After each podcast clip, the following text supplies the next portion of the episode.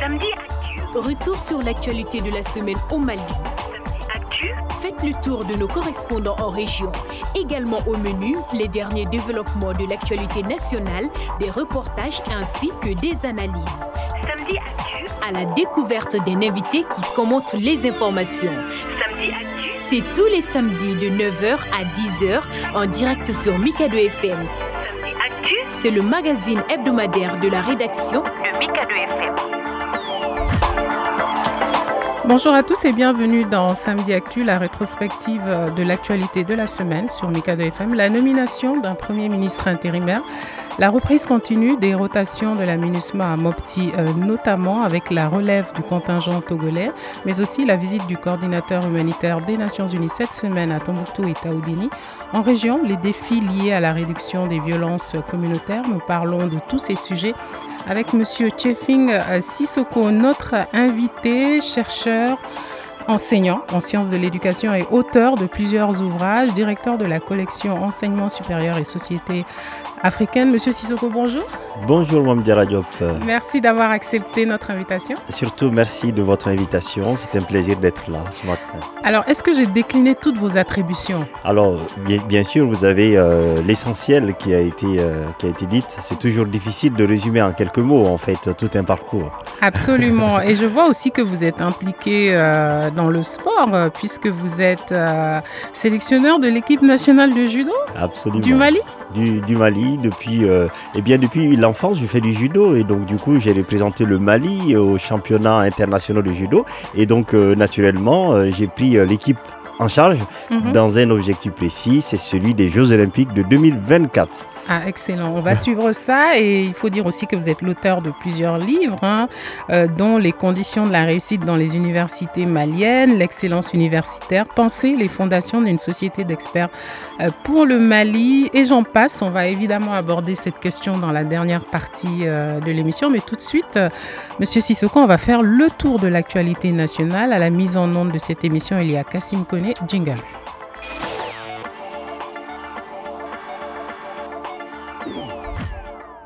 Et tout de suite, nous parlons de cette stratégie nationale hein, de stabilisation des régions euh, du centre avec le gouvernement euh, de transition qui vient de l'approuver dans le dernier Conseil des ministres avec un plan d'action 2022-2024 qui s'articule autour euh, de quatre axes. Le projet a été adopté en Conseil des ministres et ouvre la voie à la mise en œuvre de ce plan Seydou Traoré. Les principaux axes de la stratégie nationale de stabilisation des régions du centre tournent autour, entre autres, du rétablissement de la paix, de la sécurité, de la cohésion sociale, de l'amélioration de la gouvernance et du renforcement de la justice. Ce projet qui s'étend sur une durée de trois ans traduit selon les autorités de la transition leur volonté d'avoir une approche holistique de la stabilisation des régions du centre. L'objectif visé est de faire du centre du Mali une zone stable et prospère où les communautés sont réconciliées entre elles-mêmes et vivent en harmonie avec leurs voisins. Précision que le mandat actuel de l'aménagement prévoit un appui à la stabilisation et au rétablissement de l'autorité de l'État dans le centre du pays. La mission onusienne qui aide les autorités maliennes à convenir une stratégie politique globale et inclusive visant à lutter contre les causes profondes et les facteurs des conflits violents à protéger les civils, à réduire les violences intercommunautaires et à rétablir la présence et l'autorité de l'État ainsi que les services sociaux de base dans le centre du Mali. Voilà, vous l'avez entendu, Monsieur Sissoko, cette euh, stratégie 2022-2024. On avait Oui. déjà un secrétariat permanent pour Oui. la, la gestion euh, du centre. Qu'est-ce que cette stratégie euh, va, va changer dans, dans la problématique du centre?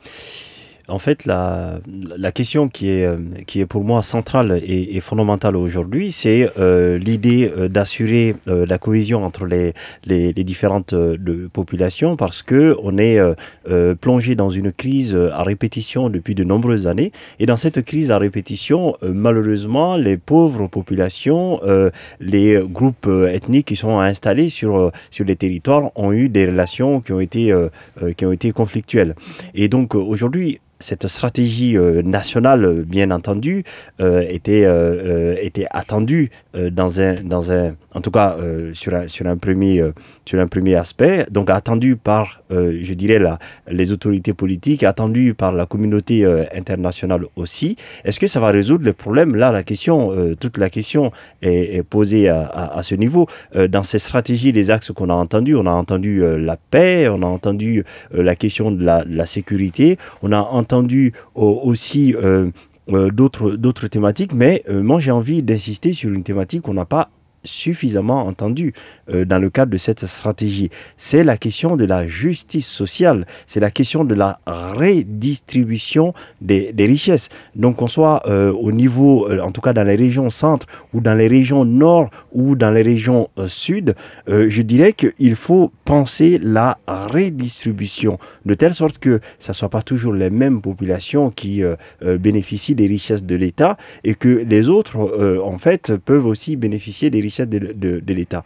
Euh, Aujourd'hui, euh, si l'on veut combattre cette, euh, si l'on veut combattre les, les, injustices, puisque le, le, fond des problèmes, euh, quand vous regardez tout ce qui se passe au Mali depuis depuis la nuit des temps, le fond des problèmes c'est l'injustice. Mm -hmm. C'est-à-dire quand on est né dans une dans une famille pauvre, on, on a, il y a de fortes chances qu'on reste pauvre et que on s'inscrit dans une dans une pauvreté qui qui est en tout cas qui est reçue comme un héritage, c'est-à-dire mm comme une fatalité qu'on ne peut pas en fait mm -hmm. sur lequel on ne peut pas, euh, on ne peut pas échapper.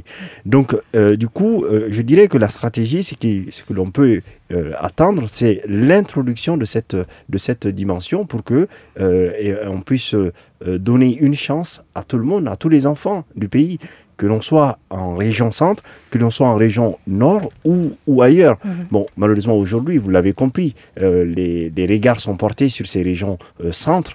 Euh, parce que euh, il y a une partie du territoire qui, euh, qui, qui échappe, même si aujourd'hui l'autorité de l'État commence à revenir sur certaines parties. C'est ce que j'allais vous dire justement, cette question de la présence de l'État au centre du Mali, c'est une, une vraie problématique. L'État n'est pas présent dans toutes les localités de, de, cette zone. Comment alors implémenter un, une telle stratégie et toucher les populations jusque dans les hameaux les plus reculés? Bon, c'est le grand risque parce que ça risque de, de constituer simplement une déclaration. Et une déclaration, et souvent c'est ce que l'on voit au Mali, il y a des déclarations qui ne sont pas des toujours... effets d'annonce. Absolument. Euh, des effets d'annonce, donc des déclarations qui ne sont pas toujours accompagnées d'une stratégie de mise en œuvre. Alors là, euh, en fait, il y a une confusion puisque le mot stratégie est utilisé dans des documents euh, qui font des vœux, en fait, ouais. sur ce qui doit être organisé, mais en fait, n'organise pas. mais là, on, on parle quand même d'un plan d'action, et comme je vous le disais, on avait ce secrétariat permanent pour, la, pour les régions du centre, euh, qui finalement était très lourd administrativement et on, on peut se questionner le, enfin, les résultats sur le terrain, parce que comme vous dites, les populations ne sont pas au courant des concepts, des notions. Oui. Euh, justement, là, par contre, on parle de plan d'action. Ça veut dire que les choses vont se matérialiser. Alors, du coup, ça, euh, par la mise en place d'un secrétariat, par la mise en place d'une, euh, d'un document euh, standard, on risque, on risque de retomber dans une bureaucratie aussi. Voilà. une bureaucratie, comme vous l'avez indiqué, cette bureaucratie qui est lourde. et donc, du coup, ça ne s'accompagne pas en fait de démarches opérationnelles, c'est-à-dire qui aura tendance à implémenter. Lorsqu'on va parler de la question de la culture de la paix, on pourra réfléchir puisqu'il y a des actions concrètes sur lesquelles on, peut, on, peut, on peut insister. Mm -hmm. Mais en tout cas, dans, ça, dans ce que mon regard sur cette stratégie, euh, je dirais, nationale euh, pour assurer l'entente entre les, les, populations, pour assurer la paix durable, pour sécuriser ces régions, c'est quelque chose qui ne peut se faire qu'avec le retour de l'autorité de l'État dans, mmh. ces, dans ces régions. Région centre, Mopti, parlons de Mopti. Vous savez qu'aujourd'hui, euh, les populations qui vivent à Mopti, peut-être qu'on aura l'occasion de parler avec euh, certains, ces populations, euh, on a l'impression qu'ils ne vivent plus au Mali. Pourquoi? Parce qu'ils sont obligés de se plier à certaines volontés. Mmh. Et donc, se plier à certaines volontés, ça veut dire tantôt on respecte ce que l'État nous dit et tantôt on va à l'encontre de ce que l'État nous dit parce qu'il y a des groupuscules qui ne sont pas tellement, tellement éloignés et qui, puis, qui peuvent nuire à ces, à ces populations. Alors, vous avez parlé tout à l'heure de la justice sociale. elle sous-tend vraiment la question du développement. C'est une région qui est riche, il y a des potentialités. Qu'est-ce qu'on peut faire sur le plan développement pour accélérer la stabilisation des régions du centre? Qu'est-ce qui est prioritaire, urgent? Moi, je pense que euh, de, façon, de façon prioritaire et urgente, ce qui est nécessaire de mettre en place dans ces régions, c'est de développer une stratégie qui permet aux populations de pouvoir se nourrir, en fait, de pouvoir développer euh, les atouts de ces régions. Parce que chaque région du Mali, vous le voyez bien, ces différentes euh, régions ont des atouts. Et donc, à partir du moment où ces régions ont des atouts, on doit accompagner euh, du coup les populations pour favoriser leur résilience. Mhm. Une capacité de résilience par la formation, une capacité de résilience par l'accès à l'information et une capacité de résilience par des services de base aussi mhm. qui doivent être développés dans ces régions. vous voyez qu'aujourd'hui, il y a des décrets qui portent sur la, la création de formations supérieures, mais les seules villes, les deux seules villes qui accueillent les formations supérieures, c'est Bamako et Ségou, en, fait. Donc, euh, euh, ça veut dire que pour ces régions, ils sont obligés de venir euh, suivre des programmes de formation dans les deux villes et parfois sur des programmes qui n'ont aucun rapport avec les réalités, locales, avec du coup les atouts de ces régions. Mhm. Et du coup, une stratégie qui serait vraiment beaucoup, beaucoup plus efficace, mhm. c'est de réfléchir à des formations à des accompagnements qui permettent aux populations eh bien, de travailler dans leur localité et de développer les atouts de leur région. Et là, on, on aura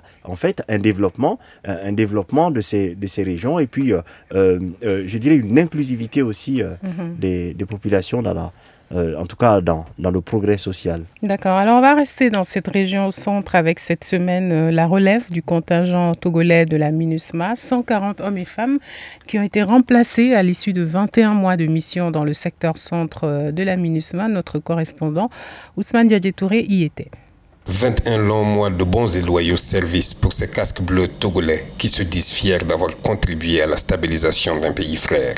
Asia Odabalo, commandant du 8e contingent togolais basé à Mopti en fin de mission. À la fin de cette mission, c'est vraiment un sentiment de fierté.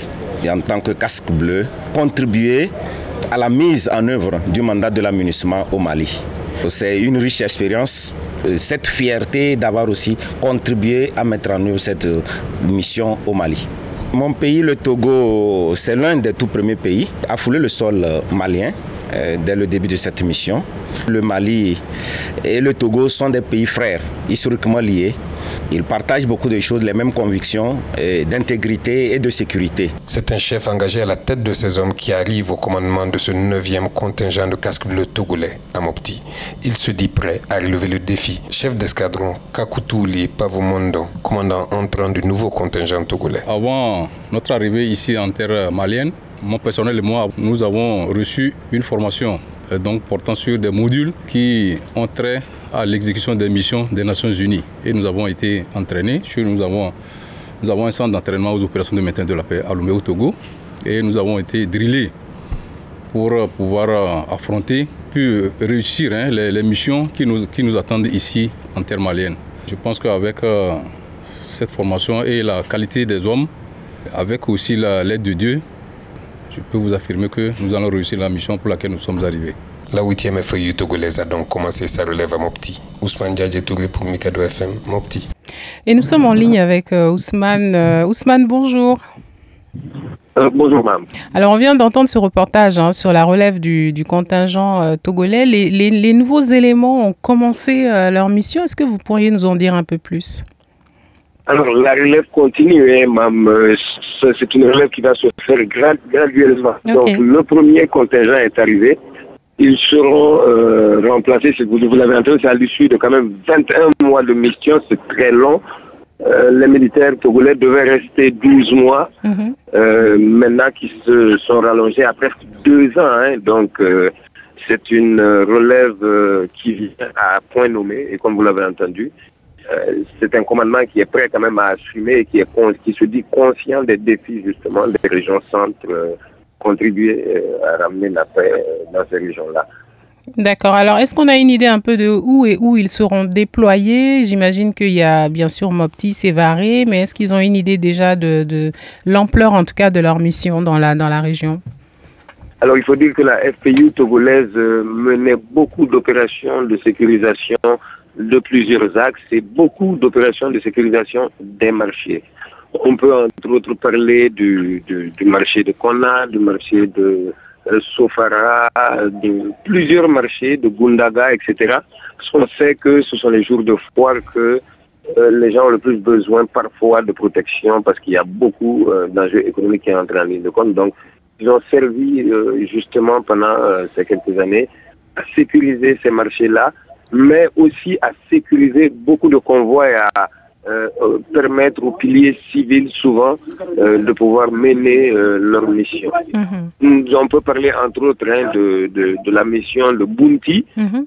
C'est grâce justement à cette FPU togolaise qui a sécurisé cette mission des droits humains pour permettre justement de faire la lumière euh, sur euh, ce qui s'était passé à Bounty en son temps. D'accord. Ousmane, est-ce que le nombre euh, est suffisant quand on voit l'ampleur des défis sécuritaires dans, dans la région? On parle de 140 hommes et femmes. Est-ce que selon vous, c'est suffisant? Alors, il faut, il faut noter qu'il y a d'autres contingents hein, qui complètent. On a vu il y a encore une semaine euh, le contingent sénégalais qui avait également commencé euh, avec, sa relève. Donc, euh, il y a une complémentarité, mais également avec les forces de défense et de sécurité maliennes. qui sont, ce, sont leurs premiers partenaires. C'est avec ces forces-là que les différents contingents travaillent.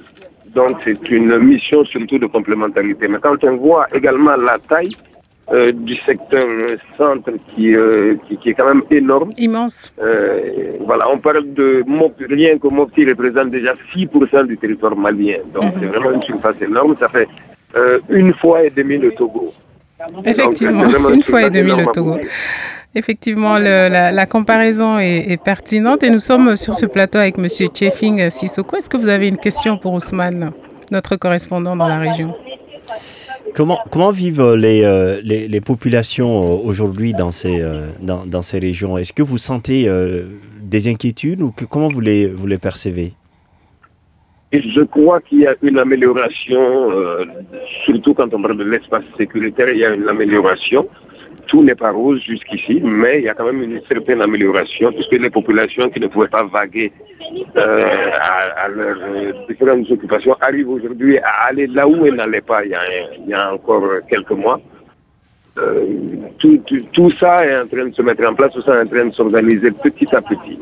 Mais il y a quand même une amélioration. Les incidents sécuritaires sont légèrement revus à la baisse. D'accord. Merci. Ousmane, merci. Quelles sont les autres actualités qui ont marqué votre région?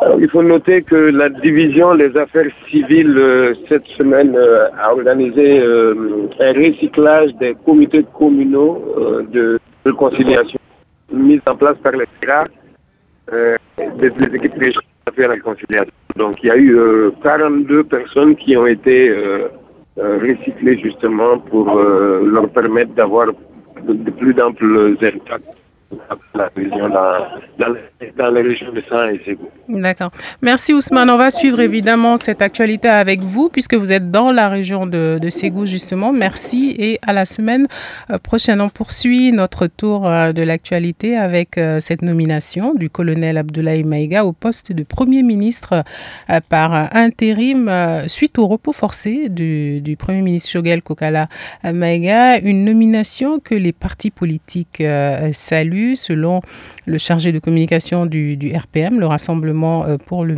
Mali, le Premier ministre intérimaire doit instaurer la confiance entre les acteurs politiques et l'ensemble des membres du gouvernement. On écoute Sekou Niamé Bachili.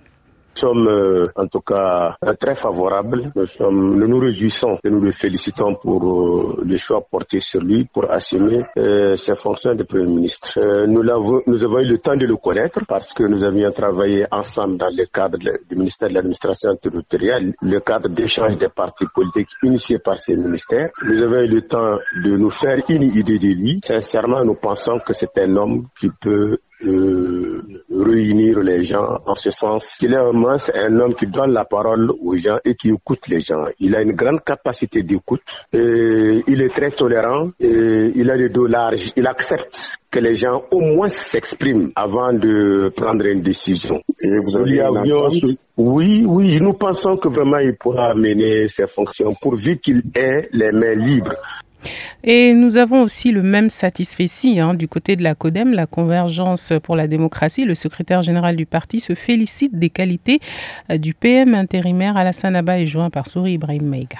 Nous sommes euh, en tout cas euh, très favorables. Nous, sommes, nous nous réjouissons et nous le félicitons pour euh, le choix porté sur lui pour assumer ses fonctions de Premier ministre. nous, avons, nous avons eu le temps de le connaître parce que nous avions travaillé ensemble dans le cadre du ministère de l'administration territoriale, le cadre d'échange des partis politiques initié par ces ministères. Nous avons eu le temps de nous faire une idée de lui. Sincèrement, nous pensons que c'est un homme qui peut euh, réunir les gens en ce sens qu'il est vraiment un homme qui donne la parole aux gens et qui écoute les gens. Il a une grande capacité d'écoute. Il est très tolérant. Et il a des dos larges. Il accepte que les gens au moins s'expriment avant de prendre une décision. Et vous avez oui, oui, nous pensons que vraiment il pourra mener ses fonctions pourvu qu'il ait les mains libres. Voilà, on vient d'entendre la réaction de la classe politique. Euh, Chefing Sissoko, euh, ce Premier ministre intérimaire semble susciter l'adhésion, en tout cas au niveau des, des partis politiques. Comment voyez-vous sa nomination? Oui, alors du coup, oui, c'est la, c'est la, je crois que c'est la question la plus essentielle. Comment est-ce qu'on voit sa nomination mhm. euh, N'oublions pas qu'en fait, la demande de, de, la communauté internationale, la, demande aussi euh, euh, des partis politiques, des, des, coalitions, des associations de la société civile, mhm. c'était que au sommet de l'État, il puisse y avoir des civils. Donc la première chose que moi, moi je remarque aujourd'hui, c'est que c'est un colonel en fait qui a été nommé premier ministre en remplacement d'un Premier ministre, euh, en tout cas, je veux dire, euh, pour assurer l'intérim d'un Premier ministre qui était, qui était civil. Donc je crois que ça, ça, ça semble échapper à, tout, à tous les dirigeants de partis politiques mm. vous qui, dire que vous avez... est maintenant avec des militaires aux, deux axes écoutez, moi j'ai l'impression qu'aujourd'hui, puisque j'ai l'impression qu'au au Mali, les gens sont, sont divisés.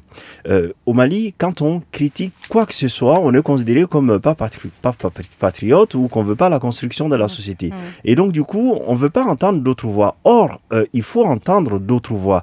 Il faut entendre l'idée que euh, à chaque fois qu'on décide quelque chose, au début, on avait euh, par les coalitions, par l'entente nationale, par les assises, par les débats, on a dit qu'on souhaitait un président et un vice-président. C'est ce qui a mmh. été annoncé.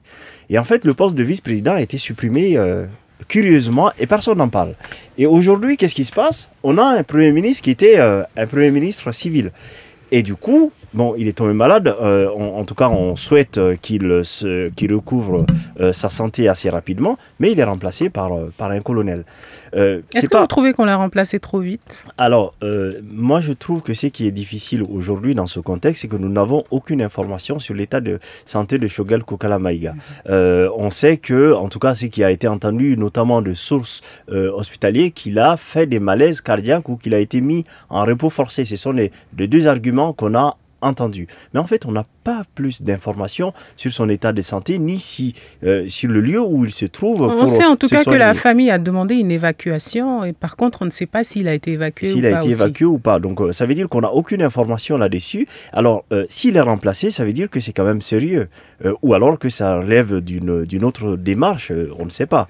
Mais en tout cas, ce que l'on voit, c'est qu'il a été remplacé, et il n'a pas été remplacé par n'importe qui. Il a été remplacé par la personne, un militaire même si cette, cette personne ne faisait pas partie euh, du contingent qui, euh, qui a été à l'origine du départ de, du, euh, de, IBK, mhm. il est une personnalité qui a joué un rôle important dans ce gouvernement par des déclarations fracassantes aujourd'hui et par l'idée que du coup la population civile adhère à ces, à ces types de déclarations fracassantes. Bon, il faut rappeler aussi qu'il qu'il était ministre de l'administration territoriale, porte-parole du gouvernement. Oui, absolument. C'est-à-dire que la, compétence de la personne, pour moi, n'est pas en cause ici. Ce qu'il est, c'est euh, l'image que l'on renvoie. Ce qu'il est, c'est euh, les promesses qu'on a faites au peuple au peuple. Et ces promesses méritent d'être tenues. C'est-à-dire que le souhait de tout le monde de voir et les militaires et euh, les, euh, les, euh, les civils diriger cette transition, mais c'est un souhait qui est toujours d'actualité. Il ne faut mhm. pas qu'on se transforme en un régime militaire. C'est pas ce que l'on souhaite au Mali aujourd'hui. Ce que l'on souhaite au Mali, c'est l'inclusivité. Et donc, du coup, on peut, on peut, on peut, on peut, on peut s'inquiéter en fait de cette, de cette nomination dans ce sens. Oui. Alors, parlant des partis politiques, beaucoup étaient, avaient reproché justement à Shogel Kokala Maïga ce manque d'inclusivité, ce manque de consultation des grandes mouvances, euh, ce qui explique peut-être que euh, les partis politiques sont contents d'avoir face à eux un nouvel interlocuteur. Alors, j'ai l'impression qu'aujourd'hui, euh, est-ce que c'est c'est une est-ce que c'est une joie comme ça spontanée d'avoir un autre interlocuteur ou c'est la crainte euh, de ne pas, euh, en tout cas, de ne pas être euh, dans, dans, dans, la droite lignée de ce qui a été, de ce qui a été défini au sommet. Mhm. Moi, je sais pas, je, je, je m'interroge, je m'interroge là-dessus en fait, parce qu'aujourd'hui, on a l'idée, en tout cas, on a l'impression qu'il faut tous parler le même langage, qu'il faut mhm. tous être ensemble. Bien sûr qu'il faut combattre l'extérieur, euh, quand je dis l'extérieur, les, euh, les terroristes, qu'il faut combattre cela mmh, mmh. Euh, collectivement, mais après, on peut le combattre de différentes manières. alors, alors les, les, les, mois qui s'annoncent vont être chargés, puisqu'on se dirige vers des élections, il y a l'organe unique de gestion, l'autorité indépendante de gestion des élections, il y a beaucoup de défis. Est-ce que le colonel Maïga, à lui seul, en tant que Premier ministre, ministre de l'administration territoriale, peut prendre en charge tous ces défis à venir? En soi, l'organisation de l'élection qui euh, et son portefeuille euh, euh, aussi, qui est un portefeuille très très important, et le poste de, de, premier ministre par, par, par intérim, ça me semble des charges assez assez, lourdes, hein. aujourd'hui pour, pour pour pour une pour une personne. à mon avis, ça ça risque d'être très compliqué s'il n'y a pas une stratégie derrière. Et malheureusement, aujourd'hui, euh, bien c'est la demande aussi de la communauté internationale et aussi des intellectuels maliens euh, d'ici, c'est d'avoir en fait des signaux euh, de prise en charge des, des en tout cas des, des, souhaits de la population civile et de mise en place de stratégies qui permettent d'organiser tout cela avec efficacité. Mhm. Parce que c'est de ça dont on a, dont on a besoin. C'est-à-dire des, des propositions qui sont, qui sont concrètes et qui permettent de résoudre un certain nombre de problèmes euh, liés donc à, à, ces, à, ces, à ces élections. Alors, le mot gouvernance apparaît comme ça, gouvernance efficace, refondation de l'État. Alors, tout cela, comment est-ce qu'on va les articuler mhm. dans les quelques mois qui sont à venir, notamment dans une logique de développement des dispositions Alors, tout à l'heure, vous avez évoqué cette société civile. Quel rôle est-ce qu'elle pourrait jouer dans, justement dans la définition de cette gouvernance et des, des, choses importantes en tout cas à, gérer Mais Disons qu'elle a, elle, elle, peut avoir un rôle à jouer si on, l'associe en fait dans cette, dans cette organisation, si elle est euh, euh, bien, bien, bien associée. Et si c'est pas un choix seulement qui est effectué, notamment en prenant quelques personnes, euh, des personnes qui parlent le même langage que nous. Moi, je crois que c'est ça qu'il faut qu'on évite aujourd'hui. C'est-à-dire de pouvoir aller ratisser assez large pour qu'il y ait euh, plus d'inclusivité, pour que euh, un, grand nombre de, Maliens puissent participer en fait à cette euh, à ce processus de, de refondation. Ce n'est pas, je dirais, ce n'est pas un clan en fait qui peut reconstruire le Mali. Je crois que c'est tous les Maliens, où qu'ils soient, qui peuvent participer de cette reconstruction. Donc ça veut dire que c'est l'intelligence dont on a besoin de plus que euh, finalement euh, euh, un groupuscule ou un, état, un état d'esprit particulier. Donc c'est de l'intelligence et ça, cette intelligence, c'est une intelligence collective. Et cette intelligence collective, elle se trouve partout au Mali. Et il faut trouver les moyens d'aller les chercher pour les mettre à contribution dans cette, dans cette démarche. Alors, merci beaucoup, Chefing Sissoko. On va tout de suite se rendre en région du côté de Tombouctou des correspondants à Tombouctou. Nous sommes en ligne avec euh, Karim Traoré depuis la cité des 333.5. Karim, bonjour. Bonjour, Mam. Alors, cette semaine, vous avez reçu la visite euh, du coordinateur humanitaire des Nations Unies et représentant spécial adjoint euh, de la MINUSMA. Alain Noudéou était à la tête d'une forte délégation pour s'imprégner des défis dans les régions de Tombouctou et Taoudéni confrontés à pas mal de problématiques. Évidemment, Mam, Alain Noudéou, le représentant spécial adjoint du secrétaire général, euh, coordonnateur résident et coordonnateur de l'action humanitaire euh, était à Tombouctou euh, les 23 et 24 derniers. C'était donc une va lui permettre mhm. de s'imprégner des difficultés dans lesquelles évoluent les acteurs humanitaires, mais également les difficultés auxquelles sont confrontés, comme vous l'avez dit, les régions de Tombouctou et Taoudeni et aussi euh, avoir une idée de la réponse qu'il faut apporter à la question humanitaire. Il faut rappeler même que la région de Tombouctou est la deuxième euh, qui compte le plus de personnes déplacées internes après celle de Mopti. 70 000 personnes environ, justement, ces personnes déplacées internes. Déplacées qui augmentent d'ailleurs, hein? le chiffre augmente. Et, euh, il faut dire que le nombre est sans cesse croissant. Mm-hmm. L'insécurité est l'une des raisons, mais il y a également la question des moyens de subsistance euh, qui sera reçu dans certaines zones, poussant donc les personnes à se déplacer dans les zones où euh, les conditions de vie sont les plus favorables. D'accord. Karim, on va écouter votre reportage et après je vous poserai quelques questions sur Taoudeni notamment.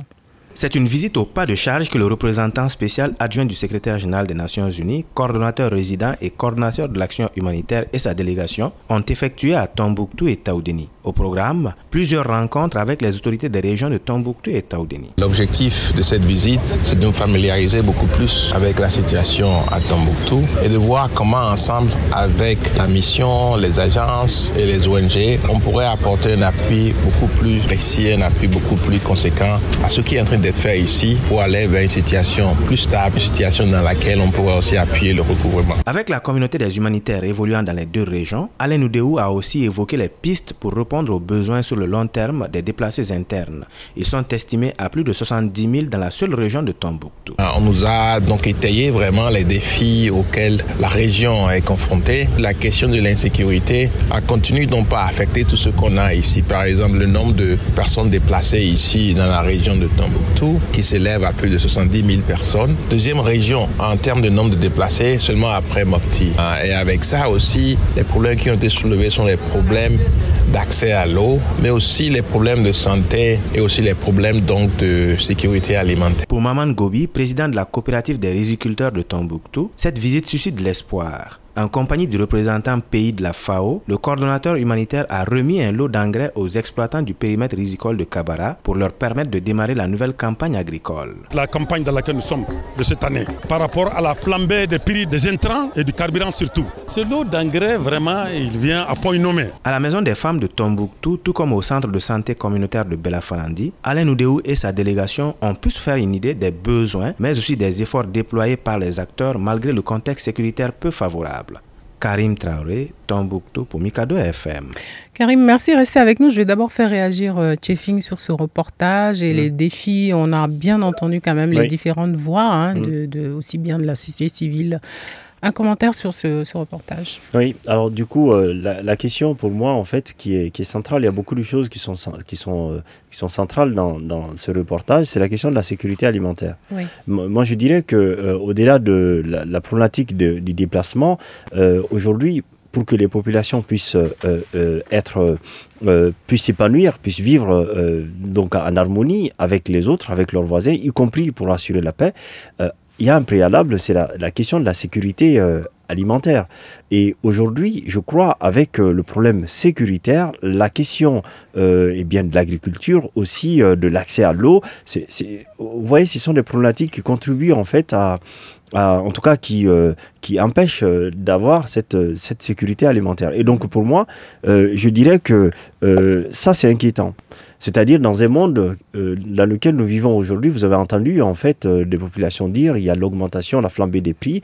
Et donc s'il y a la flambée des prix et que les pauvres agriculteurs qui sont dans les régions les plus éloignées ne parviennent pas à cultiver la terre et à assurer euh, les conditions de leur survie alimentaire, c'est quelque chose qui va avoir des répercussions importante mhm. dans les mois à venir. Et je ne dirais pas dans les années à venir, mais dans les mois à venir. C'est préoccupant, c'est inquiétant.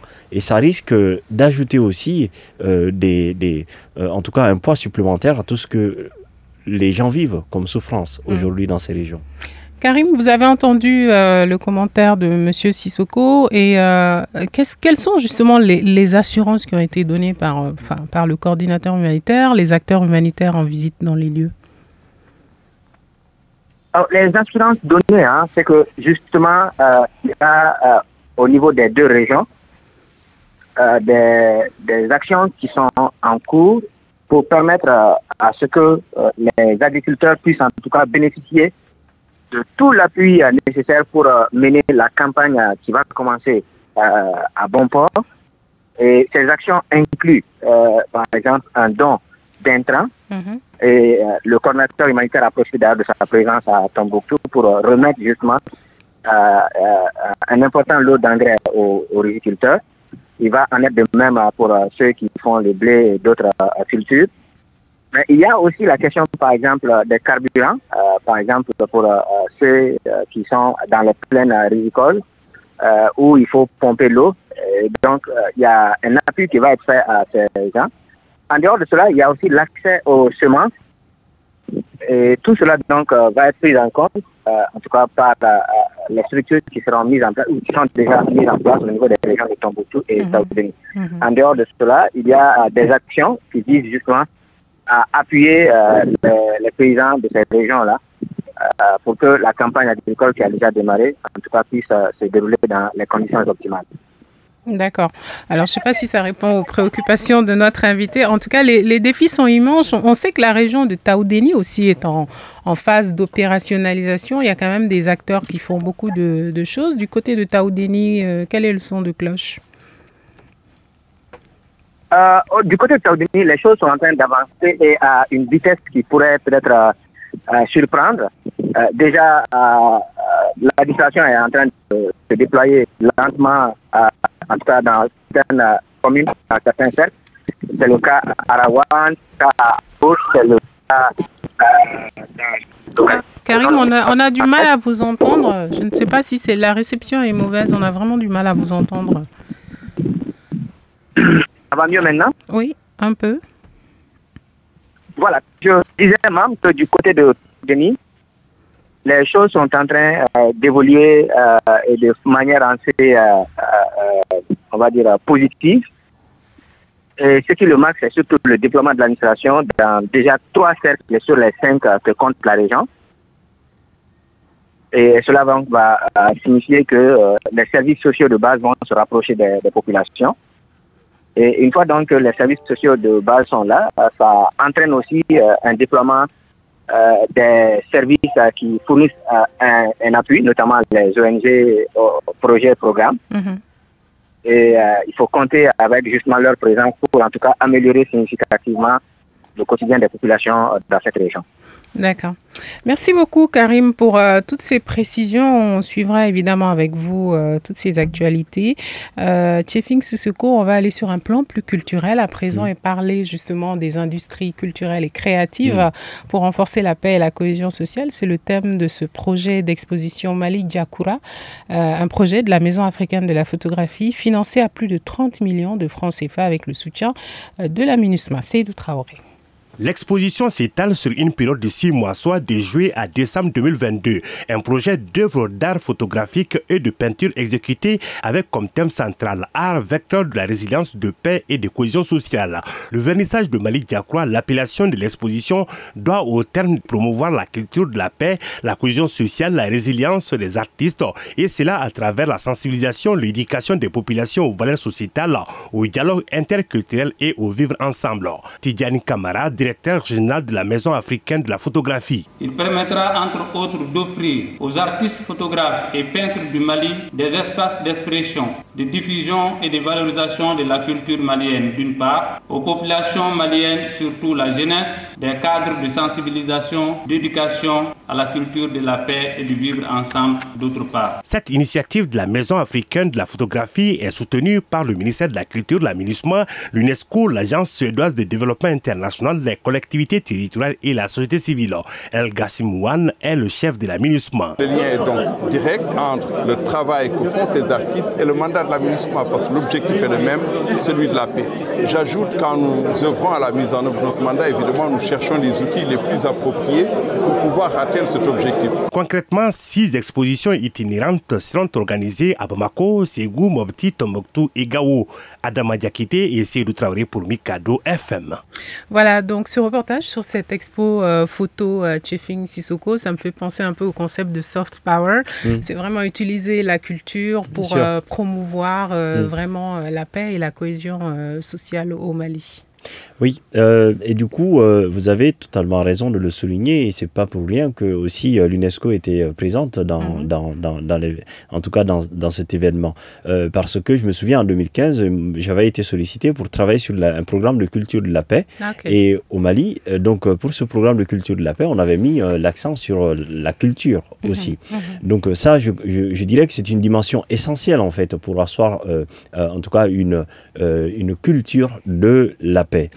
Euh, aujourd'hui par ces, par ces expositions. Et donc c'est vraiment doublement euh, utile, d'une part pour les artistes qui vont euh, du coup faire preuve de créativité pour en tout cas mettre en scène mettre en image, euh, sans, sans, sans, mauvais jeu de mots, mettre en image, je dirais, la question de la paix, hmm. de l'entente et de la résilience, qui sont des mots-clés, en fait, qui ont été utilisés dans ce scénario. Et pour aller un peu plus loin, je dirais que ce serait intéressant, en fait, d'associer les établissements scolaires dans, Cette, dans cette démarche. Pourquoi? Parce qu'en fait, les expositions, quand c'est organisé au Mali, le plus souvent, c'est euh, fréquenté par euh, un public averti.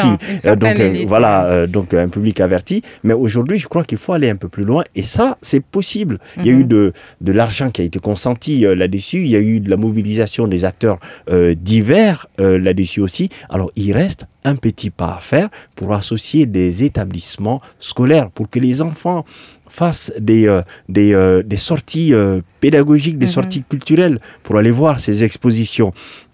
Et aussi, à leur, à leur niveau, à leur tour, euh, ça, va, ça va susciter de l'imagination, ça va susciter, euh, je dirais, des réflexions autour des questions de, de paix et de, mieux vivre ensemble. On en a mhm. besoin. On en a besoin. On va tout de suite se rendre dans la région euh, de Gao. Tour des correspondants à Gao. Et à Bourem, dans la région de Gao, de fortes précipitations hein, enregistrées ces dernières semaines ont provoqué d'importants euh, dégâts. Beaucoup de familles sinistrées euh, vivent des situations euh, difficiles, selon ce cri de cœur du directeur de la radio Adar. Ibrahim Moussa Touré a été joint cette semaine par Issa Mahamar Maïga. Ce sont des pluies qui ont donc enregistré des dégâts considérables. Beaucoup de maisons se sont effondrées un peu partout à travers Bourem, surtout dans les quartiers Kalani, Plateau et Djambourou, où on dénombre euh, une centaine de maisons effondrées. Pour certains, le bétail même a été importé par les eaux. les gens sont sans abri. certains sont chez des particuliers, d'autres ont juste euh, fait des abris provisoires le temps de trouver une solution à ces dégâts. Par ailleurs, il faudrait aussi noter que la route qui relie Bourem Gao aussi a été touché, particulièrement à l'intérieur de Bourem. Il y a une piste qui est carrément partie par les eaux. On se demande même comment est-ce qu'on pourrait rallier Gao facilement. Un peu plus loin à Hawa, également une forte retenue d'eau a aussi endommagé la route, empêchant ainsi la libre circulation des personnes et de leurs biens. C'est vous dire tout simplement que les pluies de ces dernières semaines ont sincèrement plongé Bourem dans un désarroi total. Est-ce qu'il y a des initiatives euh, pour secourir les victimes? Effectivement, ça et là, certaines ONG sont déjà venues auprès de ces sinistrés pour euh, tenter de voir dans la mesure du possible à, l'immédiat comment ils peuvent faire une prise en charge. Voilà, ces inondations euh, dans la région de Bourem, on, pourrait penser un peu aux conséquences euh, des changements climatiques finalement. Absolument.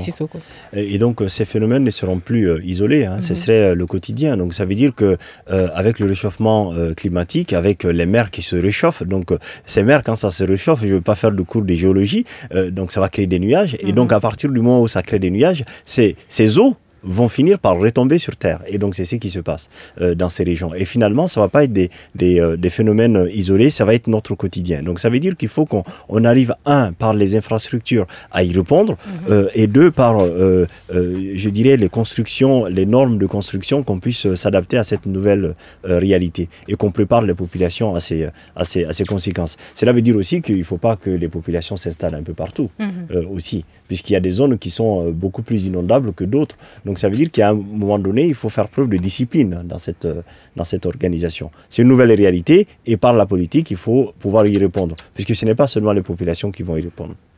Tout de suite, l'invité du jour. L'invité du jour. Chefing Sissoko, vous êtes enseignant-chercheur en sciences de l'éducation, auteur de plusieurs ouvrages, directeur de la collection Enseignement supérieur et société africaine chez l'Armatan chez l'Armatan, oui. Chez l'Armatan, voilà, mais aussi euh, sélectionneur de l'équipe nationale de judo. Ah oui. Ça fait beaucoup de casquettes. Alors, vous avez aussi une fondation, les Petits Stylos. Oui. Est-ce que vous pouvez nous en parler? Alors, le Petit Stylo, c'est euh, à la base une organisation qui a été créée pour soutenir le secteur de, de l'éducation. Euh, c'est, euh, moi, j'ai eu ma, ma, carrière, comme vous l'avez indiqué, une bonne partie de ma carrière en France. Et mhm. donc, en, en, 2017, je suis venu au Mali en poste à l'Université de Lettres et Sciences humaines de Bamako. Et donc, du coup, j'ai eu en face de moi plus de 700 étudiants dans une même classe, dans, des conditions beaucoup plus, dans des conditions très difficiles pour les choc. étudiants. Ça a été un Alors, choc pour, pour, pour moi, c'était, c'était un choc, mais un choc, euh, un, un, choc intéressant. C'est-à-dire que à un moment donné, euh, du, du, confort, je me suis euh, mis à réfléchir sur comment j'allais faire en fait pour aider euh, les étudiants à s'en sortir. Mhm. Et donc du coup, après ce cours, quand je suis, après cette intervention, quand je suis parti, j'ai des étudiants qui ont eu plus de 7 mois de grève. Et en fait, les étudiants qui étaient avec moi, j'ai décidé de créer une classe virtuelle pour continuer de les former, malgré Mhm. la grève, en fait. Et donc, quand je continuais de les former, à un moment donné, les étudiants m'ont interpellé. Ils m'ont dit, mais monsieur Sissoko, vous nous formez, mais en fait, la situation de l'école est dramatique. La situation, la question euh, des grèves, la question de l'AIM, etc. Tout ceci euh, nous, nous, peine. On ne sait pas qu'est-ce qu'on va devenir avec les diplômes. Et avec ces interrogations, je leur ai dit, donnez-moi quelques jours, je vais réfléchir. Et de cette réflexion est né les petits stylos, l'action, les petits stylos Mhm. euh, fondation euh, pour outiller le secteur de l'éducation, pour permettre au secteur de l'éducation aussi de, progresser. Et dans cette réflexion, on s'est rendu compte, je me suis rendu compte très vite que la place de la femme euh, est finalement une place qui est euh, qui est pas toujours respectée, qui est pas toujours euh, privilégiée dans le système éducatif. C'est-à-dire que de l'enseignement secondaire, de l'enseignement primaire à l'enseignement secondaire, plus de 50% des filles abandonnent. Et de l'enseignement secondaire à l'enseignement supérieur, il y a moins de 0,2% d'une classe d'âge qui arrive à l'enseignement supérieur. Donc, euh, les petits stylos fondation, euh, c'est consacré à l'autonomisation de la femme par l'accès à l'éducation, par l'accès à la formation. Et donc, du coup, on met un accent particulier sur euh, l'autonomisation de la femme. Mhm. Euh, et d'ailleurs, notre slogan, c'est de brandir le stylo pour le progrès. Donc, il y a des mots-clés qui sont, qui sont dedans, qui ont du sens. C'est le stylo, donc l'écriture, la connaissance, euh, la formation et le progrès. Ça veut dire que ce progrès concerne un peu tout le monde, Mhm. par, dans une perspective de, de, de justice, aussi bien les hommes que les femmes. Donc, on ne va pas négliger une, pla- une, en tout cas les femmes dans, dans, dans cette logique. Bref, c'est ce, combat en fait que les petits stylos euh, Fondation euh, mènent Mhm. par euh, la, la formation. On a mené un débat national sur l'éducation Mhm. pour essayer de, de mesurer, en tout cas d'identifier les valeurs fondamentales euh, à transmettre au- aujourd'hui dans nos, dans nos établissements. On participe à la scolarisation euh, des enfants qui n'ont pas les moyens en fait euh, d'assurer cela et on travaille sur un ensemble d'outils euh, pour euh, accompagner les femmes dans l'accès à la, à la connaissance, Mhm. dans l'accès à l'autonomisation et dans l'accès à un métier. Et ça, ce sont des, des, je dirais, des questions qui sont fondamentales aujourd'hui. D'accord. Alors effectivement, vous semblez en tout cas très soucieux hein, de la question de l'éducation au Mali. Euh, comment est-ce que l'université malienne, selon vous, se porte aujourd'hui? On a beaucoup fait des réformes, il y a eu Oui. des, des- Comment est-ce que cette université, elle se porte, notamment quand je pense à, par exemple, l'inadéquation entre emploi et formation Oui. euh, Comment est-ce qu'on règle ces problèmes? On a ces étudiants qui sortent et puis finalement ils arrivent sur le marché du travail, ils, n'ont- pas d'emploi. Oui, alors du coup, c'est l'enjeu, c'était l'enjeu et la thèse centrale de, de, de mon, de mon sixième livre qui porte sur l'excellence euh, universitaire. Et cette excellence universitaire, c'est, euh, en tout cas, euh, le, le raisonnement, c'est ça consistait à dire qu'aujourd'hui, l'université, dans son fonctionnement, ne répond pas aux besoins des populations. C'est-à-dire que l'université, dans son organisation, mhm. ne permet pas aux diplômés d'accéder à des emplois beaucoup plus confortablement ou d'accéder à une forme d'autonomisation. Ça veut dire qu'il y a beaucoup de choses qui, qui, manquent. Ce qui manque essentiellement, c'est pas la question de l'éducation emploi-formation, puisque beaucoup de gens en parlent, mhm. euh, c'est ce qui est dominant. Et c'est pas l'employabilité. Ce qui manque dans nos universités, c'est la question de la professionnalisation. Mhm. Et quand on parle de professionnalisation, ça veut dire quoi? Ça veut dire, de, euh, il y a deux sens qu'on peut entendre premier sens, c'est la fabrication d'un individu efficace. Et le deuxième sens qu'on entend, c'est un professionnel qui arrive à travailler efficacement dans un domaine euh, précis. Et donc, de ces deux sens, les universités maliennes n'arrivent pas à atteindre cet objectif. Ils n'arrivent pas à professionnaliser suffisamment euh, des, étudiants pour qu'ils accèdent à un métier à un emploi ou qu'ils accèdent à l'autonomisation. Vous voulez dire que les formations sont trop théoriques, pas assez pratiques, on n'envoie pas les gens dans les entreprises, euh. Depuis 1999 à aujourd'hui, on a quasiment les mêmes filières qui se succèdent euh, continuellement. C'est-à-dire que les filières ne s'inspirent pas des réalités locales, ne mhm. s'inspirent pas de l'évolution de ce monde. Et donc, je dirais que pour le futur, et c'est ce que je défends dans le cadre de ce livre, pour le futur, il faut développer des formations qui s'adaptent aux réalités locales et des formations qui ne sont pas des copier-coller de ce qui se passe ailleurs. Si certaines formations ont fait leur preuve ailleurs, cela ne veut pas dire qu'elles vont faire leurs preuves ici. par exemple, si on prend les régions euh, centres, mhm. à Mopti, euh, par exemple, où l'agriculture peut se développer, eh bien, ce serait bien de développer des formations universitaires qui s'inspirent de ces réalités et qui forment des acteurs qui vont assurer la relève. Des ingénieurs agronomes. Des, ingénieurs agronomes, mhm. euh, eh bien, ou d'autres formations, en fait, dont on ne connaît pas encore les intituler. Aujourd'hui, je crois que la logique... Innover, en fait. Et, alors, il faut innover dans la construction des offres de formation. Et c'est ce que je développe dans cet ouvrage. C'est-à-dire, je propose une méthodologie qui permet, par l'analyse de l'activité, de développer des formations euh, universitaires qui sont beaucoup plus adaptées, beaucoup plus réelles. Est-ce que ce système licence LMD, finalement, a-t-il permis hein, une meilleure intégration dans le monde du travail? En fait, le système LMD a été, euh, quand j'ai regardé tous les textes adoptés par le Mali, en fait, le mot professionnalisation n'a aucune occurrence dans ces textes de loi. Or, mhm. le processus de Bologne qui a donné naissance au système LMD en Europe, mhm met la formation universitaire professionnalisée comme un objectif central. Mhm. Au Mali, on l'a oublié. C'est-à-dire que la licence... Donc on a voulu faire du copier-coller. On a voulu faire du copier-coller en oubliant l'essentiel. Donc euh, je regarde, il y a eu huit décrets, huit articles arrêtés pardon, et décrets sur la mise en place du système LMD au Mali. Et le mot professionnalisation n'a aucune occurrence. Pire, la question de la licence générale est devenue un niveau de sortie. C'est-à-dire que les masters coûtent extrêmement cher. Mhm. Les masters aujourd'hui, c'est plus d'un million. Et la majorité des étudiants ne peuvent pas payer, donc ils s'arrêtent en licence générale. Et quand ils s'arrêtent en licence générale, ils ont fait trois ans sans avoir effectué un stage. Ils ont fait trois ans sans avoir vu un professionnel. Mhm. Car ce qui est embêtant, c'est que la loi dit que pour enseigner à licence, il faut être un enseignant ou un chercheur. Ça veut dire qu'un professionnel ne peut pas enseigner en licence. C'est une aberration. Il faut changer cela. Donc du coup, c'est une réforme en fait de l'enseignement supérieur qu'il faut faire pour que ces formations puissent être professionnalisées et que ces formations répondent aux besoins de nos populations et que ces formations permettent à nos jeunes d'avoir une autonomisation dans leur parcours. Et mhm. ça, ça manque. Est-ce que ces, ces, questions sont suffisamment prises en compte avec le contexte que l'on sait aujourd'hui, cette transition euh, qui nous gouverne? Est-ce que la question de l'éducation, de l'enseignement supérieur est, est finalement euh, prise en compte? C'est vrai qu'il y a d'autres défis.